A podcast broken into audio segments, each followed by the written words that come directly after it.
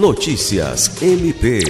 Na tarde dessa sexta-feira, 23, o Ministério Público do Estado do Acre recebeu familiares dos bebês que morreram por síndromes gripais em Rio Branco e esclareceu sobre o relatório da sindicância feita pela Secretaria de Estado de Saúde, CESACRE. Para dar transparência às investigações, o MPAC decidiu compartilhar o relatório individual com cada família, que passa a ter conhecimento do que foi apurado pela CESACRE.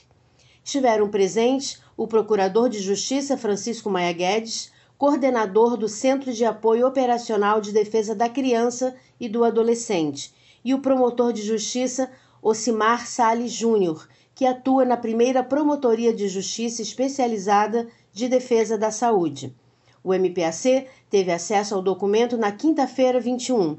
A conclusão da sindicância não interfere na investigação que está em curso nas promotorias de justiça que possuem atribuição nas áreas da saúde e infância e apura individualmente cada caso.